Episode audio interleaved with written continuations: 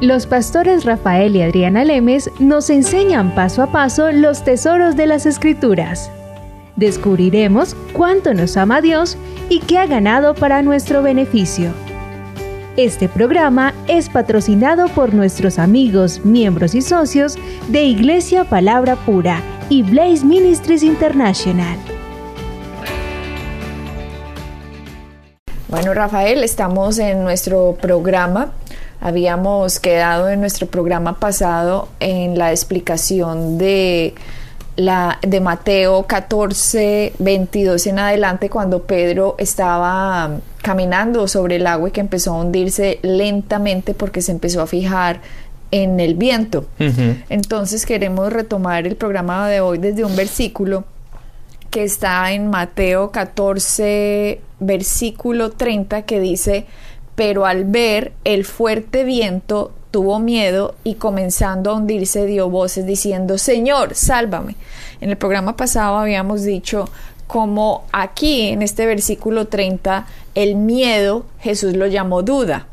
Lo llamó duda en ese mismo capítulo, unos versículos más adelante, cuando Jesús extendió la mano, en el versículo 31, lo tomó y le dijo, hombre de poca fe, ¿por qué dudaste? O sea, en el versículo 30 dice que él tuvo miedo y en el versículo 31 dice ¿por qué dudaste? y Jesús no le dijo, ay, ¿por qué tuvo miedo? Porque sería como una reacción normal, ¿no? Pues porque me estoy hundiendo, ¿no? Se supone que si me estoy hundiendo, se supone que si me estoy enfermando, se supone que si tengo una deuda grandísima, se supone que tenga miedo. Eso es lo normal, es lo lógico, es lo natural, es lo que pasa en el mundo entero, así se mueve el mundo. Entonces, si el mundo reacciona con miedo, ¿por qué Jesús dijo, ¿por qué dudaste? ¿Por qué dudaste? Es por la sencilla razón que Jesús ha hecho algo por nosotros. Jesús a nosotros nos ha heredado una bendición muy grande en lo que Él hizo. Él retomó el reino para el hombre, para que el hombre ahora tuviera autoridad, autoridad sobre Satanás, como dice en el último capítulo que es creo en Marcos, que dice que nos ha dado autoridad sobre serpientes y escorpiones y sobre todo poder del enemigo. O sea, Dios nos ha dado esa autoridad. Entonces ahora que nosotros como cristianos nos pongamos en una posición en que cuando vienen nuestros problemas, cuando nuestros problemas no, cuando vienen los problemas en general, nosotros nos paniquemos, nos dé miedo, nos dé temor, nos estresemos, nos asustemos, tengamos ansiedad, preocupación. Sí. La respuesta de Jesús sería, ¿por qué dudas? Sí, básicamente Adriana, el miedo es, es la falta de conocimiento o la falta de conocimiento que, que necesitas para obtener la respuesta a, para sobrellevar ese miedo. Eso es simplemente lo que es el miedo. El miedo es si lo podemos decir de esta forma, a la ignorancia de la gente o la ignorancia que tenemos al no saber la respuesta que necesitamos. Entonces Jesús lo llama duda. ¿Por qué? Porque ese estrés, esa ansiedad, esa preocupación, ese no dormir, el no descansar, el temblar, el no comer, el insomnio, se podrían simplemente solucionar si pudiéramos poner la confianza en que Cristo ya venció y si Cristo ya venció, entonces, ah, bueno, yo me relajaría en el momento de extremo, de extremo qué, de extremo problema, en el momento de cuando viene una crisis, en el momento en que sale algo inesperado, yo podría estar tranquilo, podría estar relajado. ¿Por qué? Porque estoy confiado en que Cristo ha hecho algo y que Jesucristo es el que maneja el universo. Por lo tanto, yo me alinearía con lo que Cristo hizo, con lo que Cristo ganó por mí, pondría fe en su palabra y yo podría estar fresco. en medio de. Claro, Adrián, ¿tú te acuerdas toda la cantidad de gente a la cual nos hemos, eh, hemos conocido y nos han escrito durante todos estos, todos estos, tiempos, ah, todos estos últimos años? La gente que piensa que Satanás es todopoderoso y que Satanás tiene poder y que el diablo tiene poder sobre ellos, están siempre con ese temor, siempre caminan en miedo. Hasta que nosotros, hasta la que les enseñamos, le abrimos las escrituras, le decimos, oye, fíjate lo que Cristo ha hecho, Él no tiene poder ninguno, el único poder que Él tiene es el único poder que tú le des. Pero hasta que, si mientras que tú camines en la luz, camines en la palabra, camines en la verdad y conozca las escrituras, conozca la verdad, conozca lo que Cristo ha hecho en la cruz, quién eres tú en Cristo, quién es el Espíritu Santo en ti, te das cuenta que el diablo, el enemigo, no tiene absolutamente poder contra nosotros en lo más mínimo. Entonces ya esa persona ya no camina miedo, simplemente porque porque ha conseguido el conocimiento que necesitaba para eliminar el miedo. ¿Verdad? Es así de sencillo. Satanás nos quiere guiar como a cosas que nos produzcan la duda y el temor con el fin de robar, matar y destruir. Esa es su única arma. Su única arma es como engañarnos y que nosotros disminuyamos lo que Cristo hizo y creamos que lo que Satanás nos presenta es mucho más grande. Por lo tanto, nos enfocamos en los problemas, creemos, no creemos lo que Cristo hizo, por lo tanto el temor se apodera de nosotros y ahí es cuando nos agarra. Claro. Ahí, es cuando él tiene, ese es el poder que nosotros le damos, lo que tú acabas de decir. Él no tiene, Satanás no tiene poder sobre nosotros, excepto el que nosotros le demos a él. Así que la única forma de que nosotros le demos poder a, a este mundo espiritual es que creamos que es más grande que lo que Cristo hizo. Entonces, Rafael, no podríamos resistir al diablo, ni huiría de nosotros, porque si creemos que es un enemigo tan grande y que esto que se me está viniendo e-, encima es me va a hundir, entonces yo me voy a quedar paralizado.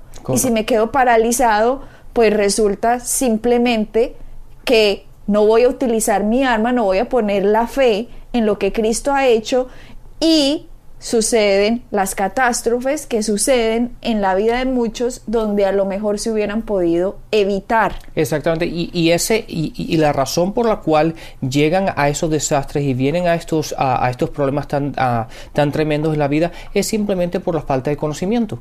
Por eso la Biblia habla, habla constantemente de crecer en el conocimiento de Él, de conocer a Dios, de saber quiénes somos, quiénes somos en Cristo, lo que Cristo ha hecho, quiénes somos nosotros en Él y quiénes Él es en nosotros. Y ese conocimiento es vital para poder contrarrestar y poder ir en contra de todas estas cosas que vienen en contra de nosotros. Miremos, Rafael, como dice Primera de Pedro, del 5 al 8.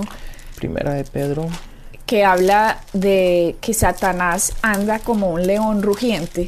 Primera de Pedro creo que es. Sí, primera de Pedro, el 5 al 8, dice, sed sobrios y velad vuestro, eh, porque vuestro adversario el diablo, como león rugiente, anda alrededor buscando a quién devorar. Para que él ande buscando a quién devorar, la persona primero tiene que comerse la carnada que él tire.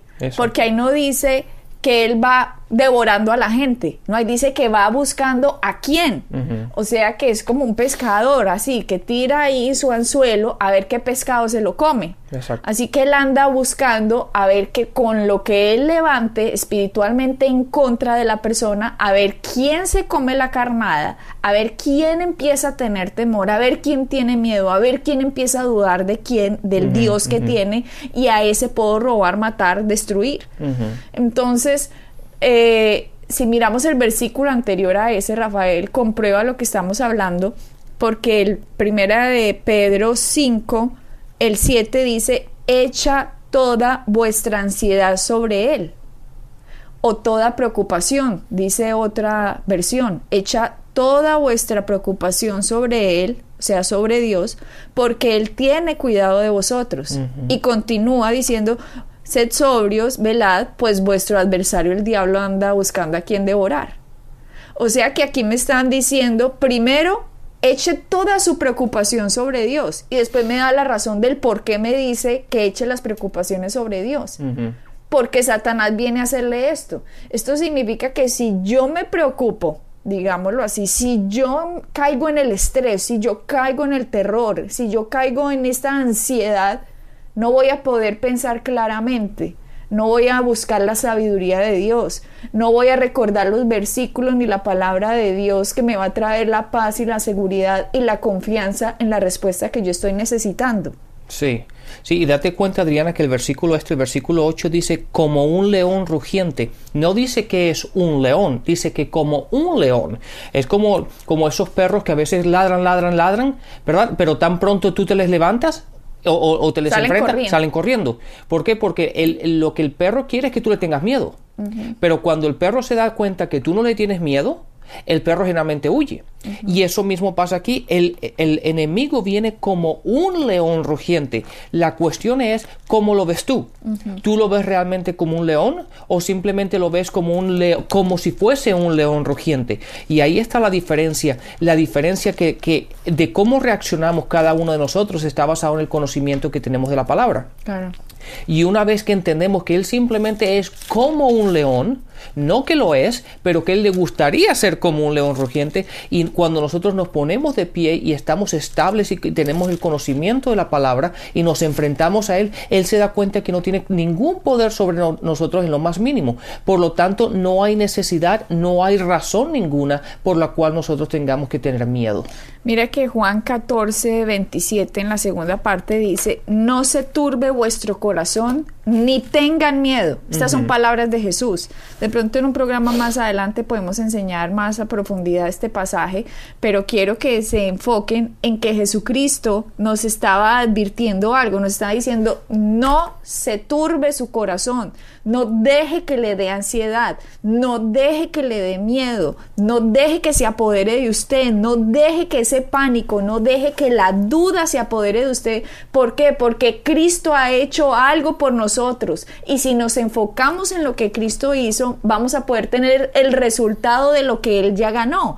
Pero si empezamos a tener, si empezamos a dudar, si empezamos a estresarnos, nos vamos a consumir y no vamos a actuar con las armas que Cristo ya ganó y nos vamos a estrellar en el camino. ¿Por qué? Simplemente por no hacer caso de las palabras que Él nos dijo. Si Él dijo, no se turbe vuestro corazón, no es una sugerencia. no le estoy diciendo, a ver, yo te sugiero, no. Dios está hablando y nos está diciendo, no tenga miedo.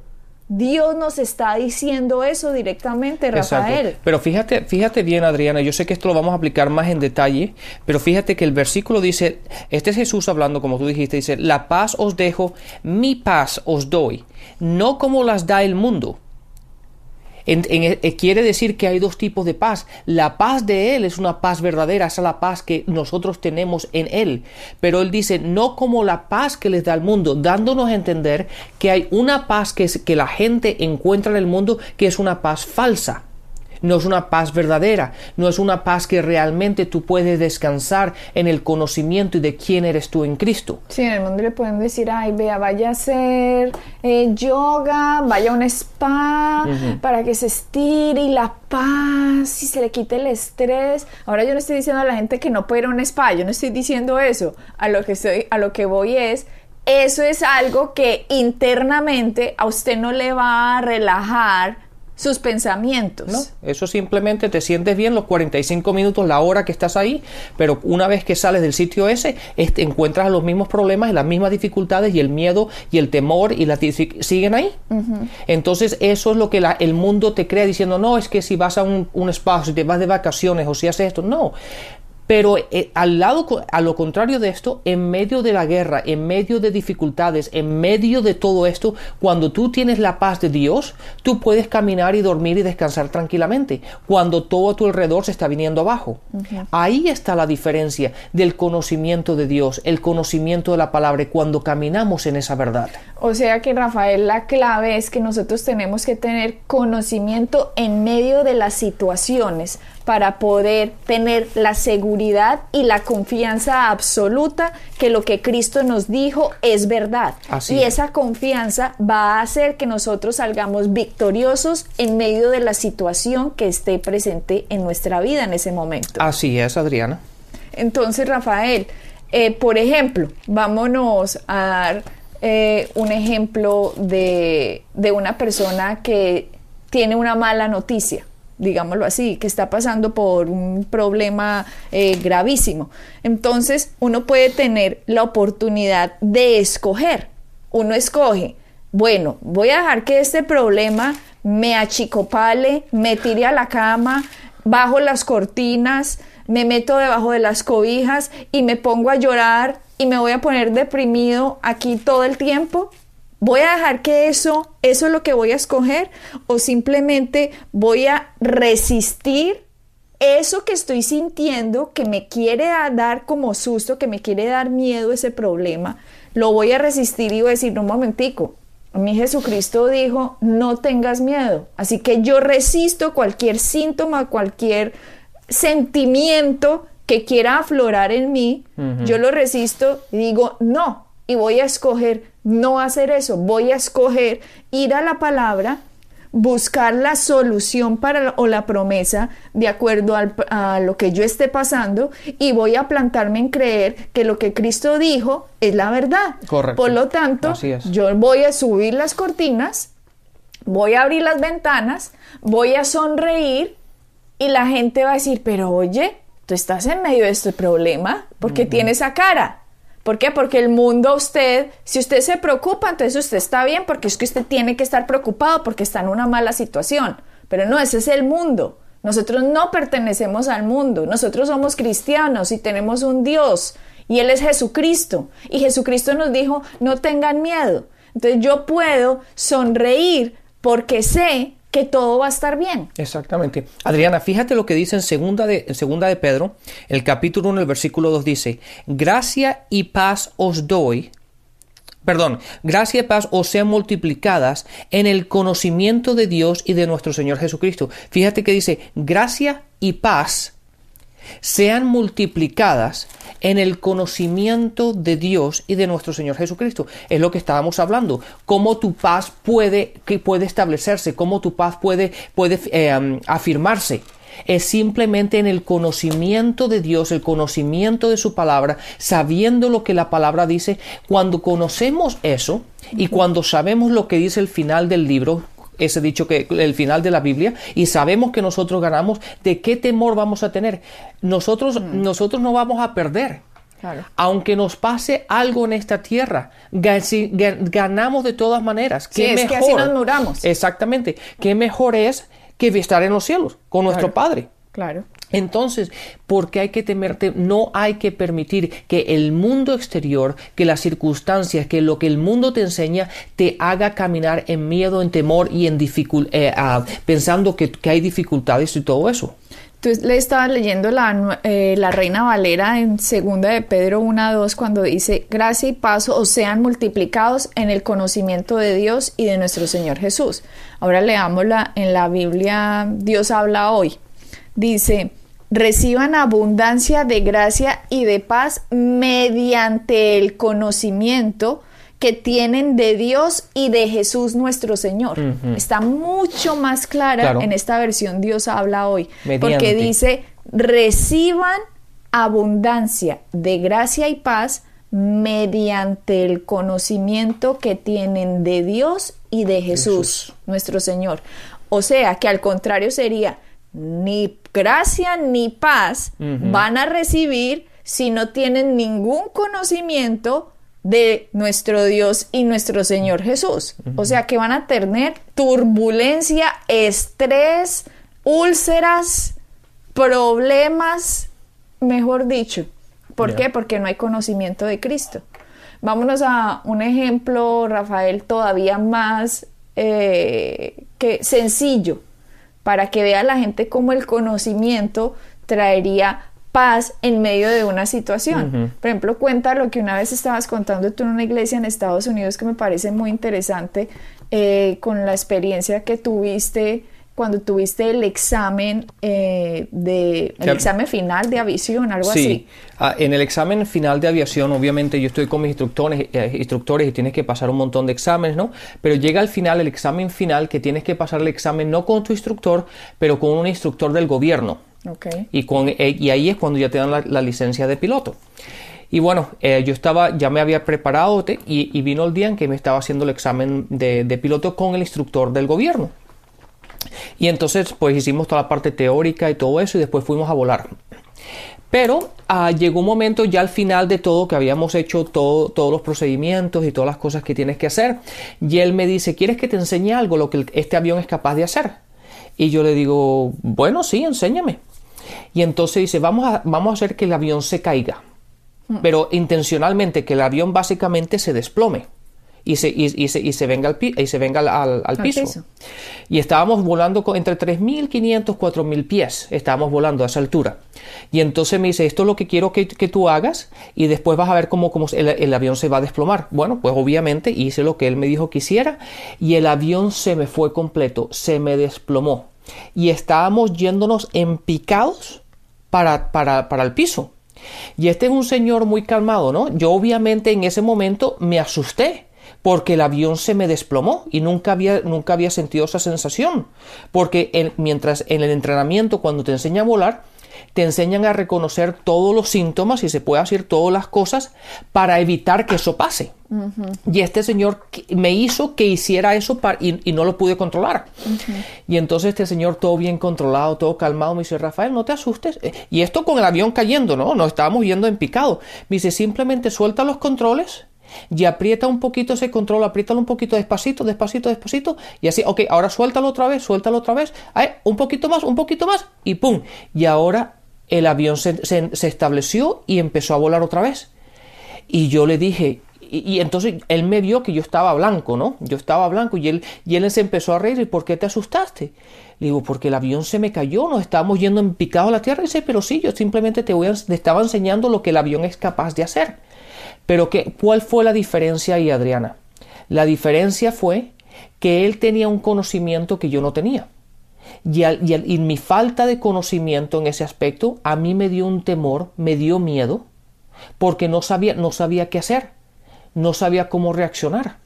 Y entonces este señor se empezó a reír diciendo, ves lo que simplemente cuando entiendes lo que el avión es capaz de hacer y, lo que, y lo, el conocimiento que requiere hacer esto, estas, estos, estas prácticas, estos movimientos, puedes recuperar el vuelo sin ningún problema y no hay que tener temor ninguno del avión. O sea que cuando usted iba en picada, el señor era tranquilo, relajado y usted era como un fantasma blanco, como un papel del susto que tenía pensando, me voy a matar, me voy a matar, me voy a matar. En cambio el señor iba tranquilo sabiendo que unos simples movimientos en el control lo iban a, a controlar al avión. Exactamente. Pero si ese señor no hubiera estado ahí, Rafael, con usted en el avión, el temor suyo el pánico que le entró no lo hubieran dejado pensar, ni concentrarse, ni tranquilizarse, y el avión hubiera seguido directo para el piso y se hubiera matado. Así es, correcto. Pero porque el señor estaba ahí, este señor tenía conocimiento de cuáles eran los movimientos que hay que hacer en medio de esa crisis que estaba llegando, así que él iba tranquilo, tenía su mente clara, lúcida, y él simplemente le decía, mueva un poquito, un poquito aquí, otro poquito allá, este control voltealo, mientras que el avión iba para abajo, él era, mueva por acá, suavemente, fresco, relajado. Esa es la diferencia. Si ese señor no hubiera ido ahí, adiós Rafael. Claro. Claro, Adriana, porque en todo el entrenamiento, cuando te enseñan a volar y todo eso, te enseñan a reconocer para que eso nunca pase. ¿Me entiendes? Pero ahora, claro, él me quería enseñar, en caso de que pase esto, lo que haces. Y claro, eso uno siempre trata de evitarlo. Y de hecho, cuando, de hecho, cuando te enseñan a volar, te recomiendan que te digan básicamente la teoría, pero uno nunca entra a eso, a, la, práctica. A, la práctica de eso porque es peligroso, ¿verdad? Porque, porque si estás a, baja altura o viento, lo que sea, te puedes matar. Pero el señor este obviamente lleva volando toda su vida y, y simplemente me estaba enseñando a mí cómo se uno recupera el, avión en vuelo cuando esas, cuando esas situaciones pasan. ¿Cómo retoma el control? Pero te digo, Adriana, en esos 5 o 10 segundos que pasaron que el avión se desplomó y nos íbamos para abajo, yo creo que perdí como 5 kilos. Claro porque me puse blanco. Yo cuando el avión cogió vuelo otra vez, yo, yo, yo, no, yo no sabía ni qué decir porque estaba asustadísimo. Y esa es la situación, Rafael, que mucha gente se asusta porque no saben qué hacer. Claro. claro, y si no tienen al lado a alguien que tiene el conocimiento, que los puede ayudar, que los pueda dirigir, si no está debajo de alguien en que Jesucristo es la solución a esto, Ahora hay que enfocarnos en esto. Las promesas son estas. Su boca debe hablar así. Usted debe concentrarse y poner fe en él. Tenga la seguridad de tal cosa. La persona simplemente no sabe. La falta de conocimiento hace que ¡pum! se estrella en la vida. Claro. Y Adriana, ¿qué pasa? Después de esa experiencia, ahora después de otros cursos que tomé, otras cosas que tomé, me enseñaron a hacer eso. Y ahora, hoy día, hacemos eso simplemente por práctica, ¿verdad? Hacemos eso simplemente, no, no a un nivel muy drástico, pero simplemente para saber los procedimientos que hay que hacer. Y hoy día lo hacemos repetidamente como si fuese otro, otro, otra maniobra que hacemos normalmente cuando volamos y las prácticas que tenemos que hacer constantemente para mantener los requerimientos que necesitamos para mantener la licencia de piloto. O sea que una persona ya después, cuando se le presente un problema, si tiene el conocimiento, simplemente dice, relajado, en Cristo tenemos la solución. Exactamente, simplemente hay que aplicar el conocimiento que tenemos de lo que Cristo ha hecho, quiénes somos nosotros, el Espíritu Santo está en nosotros, ¿qué más necesitamos? Simplemente es caminar en esa luz y en esa verdad. Ajá, entonces Rafael, en medio de un problema, en medio de un pánico, simplemente repitámonos esas palabras que dijo Jesús, no dejes que tenga temor tu corazón. Eso está en Juan 14, eh, 27. Vamos exactamente, sé que eh, lo estoy parafraseando, pero dice Juan 14, dice la segunda parte, no se turbe vuestro corazón ni tenga miedo. Entonces, en medio de lo que estén sucediendo en sus vidas, digan, Jesús dijo, no se turben su, tu corazón ni tengas miedo. Jesús dijo eso. Así que yo me lo repito, no dejo que se turbe mi corazón, no tengo miedo. Así, así lo diga suave, así lo diga en medio de eh, que solo se escuche usted, así vaya usted manejando en un autobús o en la casa o en donde sea. Cuando sienta que vienen esos ataques, Simplemente recuerde esas palabras, cítese la escritura y deje que esa escritura, la paz de Dios, lo inunde. No se ponga a decir, oh, me morí, no puede ser. ¿Por qué? ¿Para qué? Eso no le va a traer paz. Esas palabras no le van a traer ninguna seguridad ni tranquilidad. Ni, ni hace nada. Ni hace nada. Entonces simplemente repita lo que Jesús dijo que se tenía que decir y deje que la paz de Dios trabaje desde el espíritu hacia afuera. Exactamente. Y Adriana, yo sé que no tenemos tiempo de hablar de esto por el tiempo se nos está yendo, pero una de las cosas muy importantes es nunca reaccionar basado en miedo. La gente a veces reacciona. Lo mejor es calmarse, relajarse, saber dónde estamos parados, eh, obtener el conocimiento que necesitamos y después tomar una decisión. Nunca reaccionar en miedo. Sí, recuerda que Satanás no tiene ningún poder sobre ti, así que no le demos ninguna duda a lo que Jesucristo ganó para que Satanás no tenga ningún derecho legal de tocarnos. Exactamente. Bueno, Adriana, se nos ha ido el tiempo una vez más, así que bendiciones y hasta la próxima. Bendiciones. Pueden bajar nuestras enseñanzas en www.iglesiapalabracura.com y visitarnos en nuestra sede en la calle 21326.